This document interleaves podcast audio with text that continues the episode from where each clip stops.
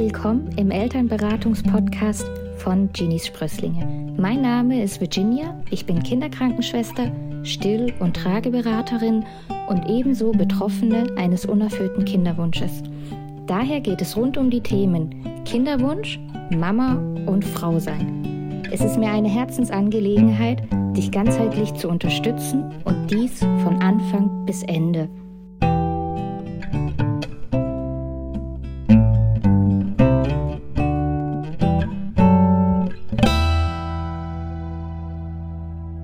Willkommen zur ersten Podcast-Folge. Ich nutze diese Folge und stelle mich einmal persönlich vor, beziehungsweise ich stelle meinen Werdegang vor.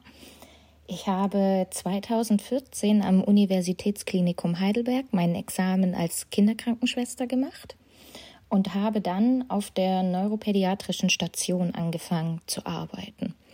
Und für alle, die es nicht wissen, eine Neuropädiatrie, da kommen alle Kinder hin, die in irgendeiner Weise entwicklungsverzögert sind, Auffälligkeiten haben, was die Hirnstrukturen angeht. Ähm, es war super vielseitig, weil es waren auch Kinder dabei, die noch sehr klein waren, die die Säuglingsperiode noch nicht beendet hatten, die Atemaussetzer hatten. Es waren Kinder dabei, die waren 14 mit Zustand nach einem schweren Autounfall, wo einfach klar war, hier muss ganz viel Diagnostik laufen, um zu wissen, woher kommt es, dass das Kind so ist, wie es ist. Wie können wir wieder den bestmöglichen Zustand erreichen, um das Kind auch wieder nach Hause zu entlassen? Und für viele Eltern ist es natürlich eine absolute Ausnahmesituation, weil keiner weiß in diesem Moment, wenn es ein Neugeborenes ist, warum ist dieses Kind genau so, wie es ist. Und für viele Eltern beginnt dann eine Phase, die mit ständiger Angst behaftet ist.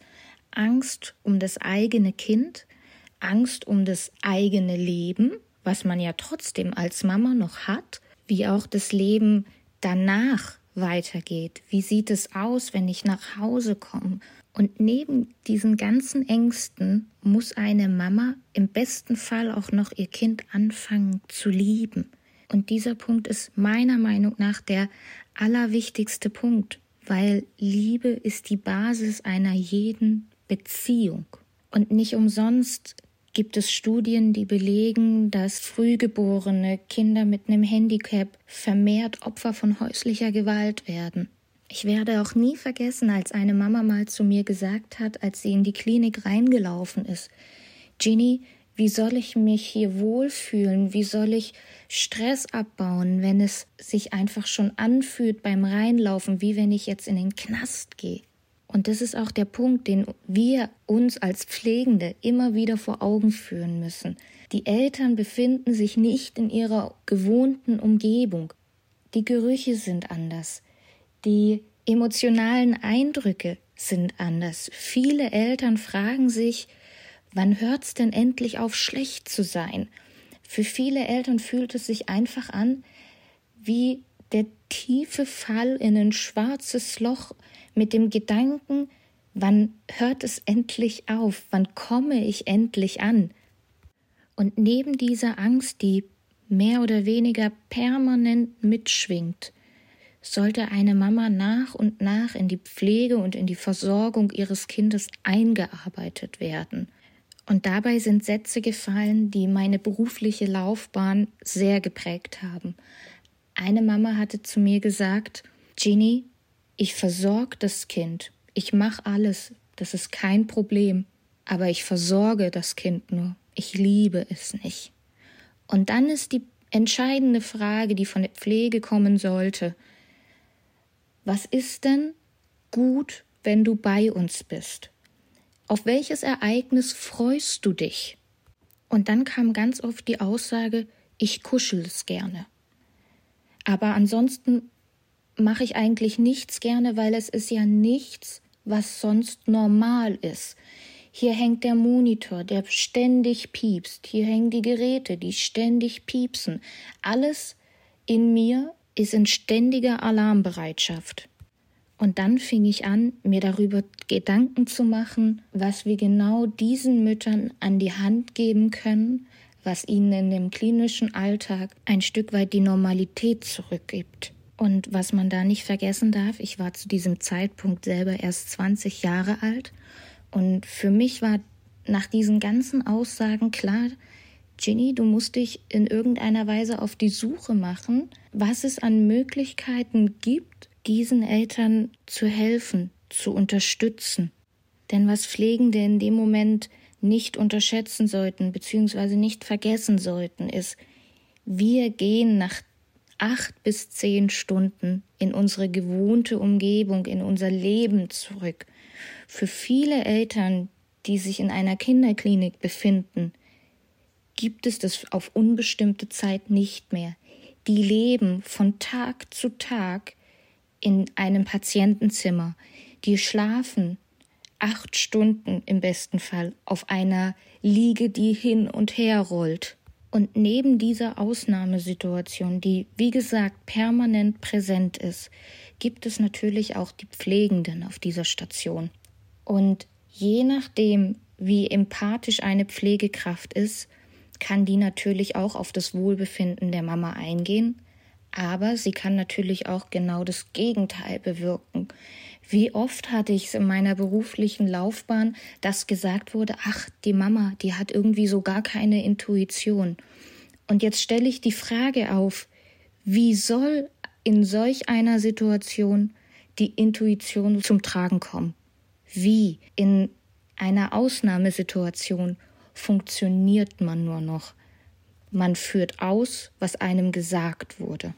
Man weiß ja auch gar nicht, was in dem Moment richtig oder vielleicht auch falsch ist. Und wenn man dann einer betroffenen Mama noch so entgegentritt, von wegen, die checkt's nicht, dann führt es im Allgemeinen nicht zum Wohlbefinden da und es macht die ganze Situation noch viel, viel schlimmer. Die Mama kommt dann nach Hause, die schaut ihr Kind an und die weiß nicht, wo vorne und hinten ist. Die ist es gewohnt, dass ihr Kind in der Klinik alle vier Stunden die Mahlzeit bekommt. Im schlimmsten Fall voll sondiert. Wie soll eine Mama in so einer Phase die Intuition aufbauen? Und da ist es unsere Aufgabe, als Pflegende diese Vorwürfe zu unterlassen und mit konstruktiven Vorschlägen zu arbeiten. Es braucht diesen Input von außen, die sagen, hey, therapeutischer Haut-zu-Haut-Kontakt ist in so einer Phase so wichtig. Das ist im Übrigen nicht nur für kranke Kinder, sondern auch für gesunde Kinder das Nonplusultra. Wir müssen dafür sorgen, dass die Eltern so viele gute Momente wie nur irgendwie möglich sammeln. Was kann ich Ihnen an die Hand geben an praktischen Tipps, wie zum Beispiel das Tragen oder auch wie zum Beispiel das nackt Haut zu Haut gekuschelt werden sollte? Und das ist auch genau das, was Eltern brauchen. Die müssen angeleitet werden, für ihre Situation passend und erst dann werden Eltern auch ein Stück weit ruhiger, weil sie wissen, okay, das tut uns beiden scheinbar gut. Und dieser Gedanke, der bei den Pflegenden in dem Moment auftritt, ja, das Kind ist doch nur mein Patient. Dieser Gedanke, der darf bitte einmal komplett über Bord geschmissen werden, weil nicht nur ein Kind ist krank, nicht nur die Mama ist in dem Fall Mitpatient. Es ist so, dass die ganze Familie in Mitleidenschaft gezogen wird, weil die komplette Familie sich in einem Ausnahmezustand befindet. Ich werde auch nie vergessen, als eine Schülerin mal zu mir gesagt hat, als wir das Patientenzimmer verlassen haben, oh, die ist aber heute motzig, die ist aber heute nicht gut drauf. Und ich dann mit ihr ins Gespräch gegangen bin und sie gefragt habe, wie würde es dir gehen, wenn du einen dicken Bauch hättest und dir würde gesagt werden, dein Kind überlebt eventuell die Geburt nicht. Dein Kind wird das erste Lebensjahr nicht überleben. Wie würde es dir gehen, wenn du seit zwei Wochen hier bist, deinem Kind täglich Blut abgenommen wird, du dein Kind täglich für mehrere Stunden schreien hörst und du als Mama es nicht beruhigt bekommst, Wie würde es dir dann gehen? Und wärest du die Mama, die die Tür aufmacht, freudestrahlend die Pflege anschaut und dir sagt, ha, mir geht's heute hier richtig gut. Weil wenn wir alle einmal ehrlich sind, würden wir mit den Betroffenen nicht tauschen wollen. Wir alle wollen nicht die Mama sein, nicht die Frau sein, die diese Entscheidung treffen muss. Wir wollen nicht die Mama sein, die mit einem schwerst mehrfach behinderten Kind nach Hause gehen muss. Wir wollen nicht die Mama sein, die eine Trachealkanüle wechseln muss. Wir wollen nicht die Mama sein, die Unterschriften auf einem Krankenkassenformular ausfüllt von wegen Heimbeatmung. Und warum wollen wir alle nicht die Mama sein? Weil wir unser gewohntes Leben und die Normalität und das Leben, was wir vielleicht auch vor der Schwangerschaft hatten, ziemlich genossen haben. Und diese elementare Angst besteht, dass genau dieses Leben nie wieder kommen wird. Deswegen ist mein Tipp, falls du in einer ähnlichen Situation dich gerade befindest, lass dir dein Kind rausgeben, wenn du es dich nicht alleine traust, es rauszunehmen aus dem Bett. Es ist dein Recht als Mama, dein Kind täglich für mehrere Stunden zu kuscheln. Es ist dein Recht, dass du dein Kind tragen darfst. Es ist dein Recht, dass du die Flasche geben darfst. Es ist dein Recht, dass du auch stillen darfst. Es ist dein Recht, in eine andere Klinik zu gehen für eine Zweitmeinung. Es ist dein Kind, es sind deine Rechte als Mutter. Lass dir das einfach mal durch den Kopf gehen. Lass dir durch den Kopf gehen, was dir am Tag gut tut. Was tut deinem Kind gut? Führe gerne Tagebuch darüber. Und für die Pflegekräfte, die aktuell zuhören, es ist das Ziel einer jeden guten Pflegekraft, dass die Versorgung zu Hause genauso gut und genauso kompetent abläuft wie in der Klinik. Es ist das Ziel, das oberste Ziel, dass die Mama und das Kind bzw. die Familie zu Hause ankommen können und das sicher und mit den passenden Hilfsangeboten. Und sei es so, dass es in der Klinik noch nicht dazu gekommen ist, dass alle Hilfsangebote ausgeschöpft worden sind allein das Wissen der Mama mitzugeben, hey, das und das Angebot, das könnte ich mir aus meiner Erfahrung heraus gut für euch vorstellen. Schon allein diese Information ist für eine Mama Gold wert. Wir dürfen nicht vergessen, dass die Mama, wie gesagt, den ganzen Tag nur in diesem Patientenzimmer ist, keine weiteren sozialen Kontakte hat in dieser Phase sondern dass die sozialen Kontakte die Pflegenden auf der Station sind. Und wäre es dann nicht super schön, miteinander gut umzugehen, miteinander konstruktiv nach Lösungen zu suchen?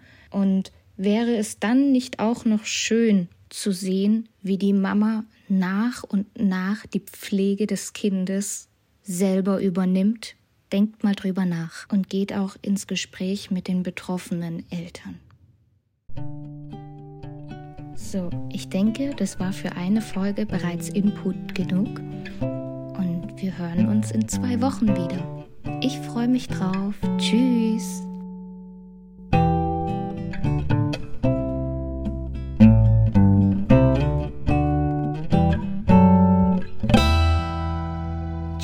Sprösslinge, der Podcast für und von Frauen.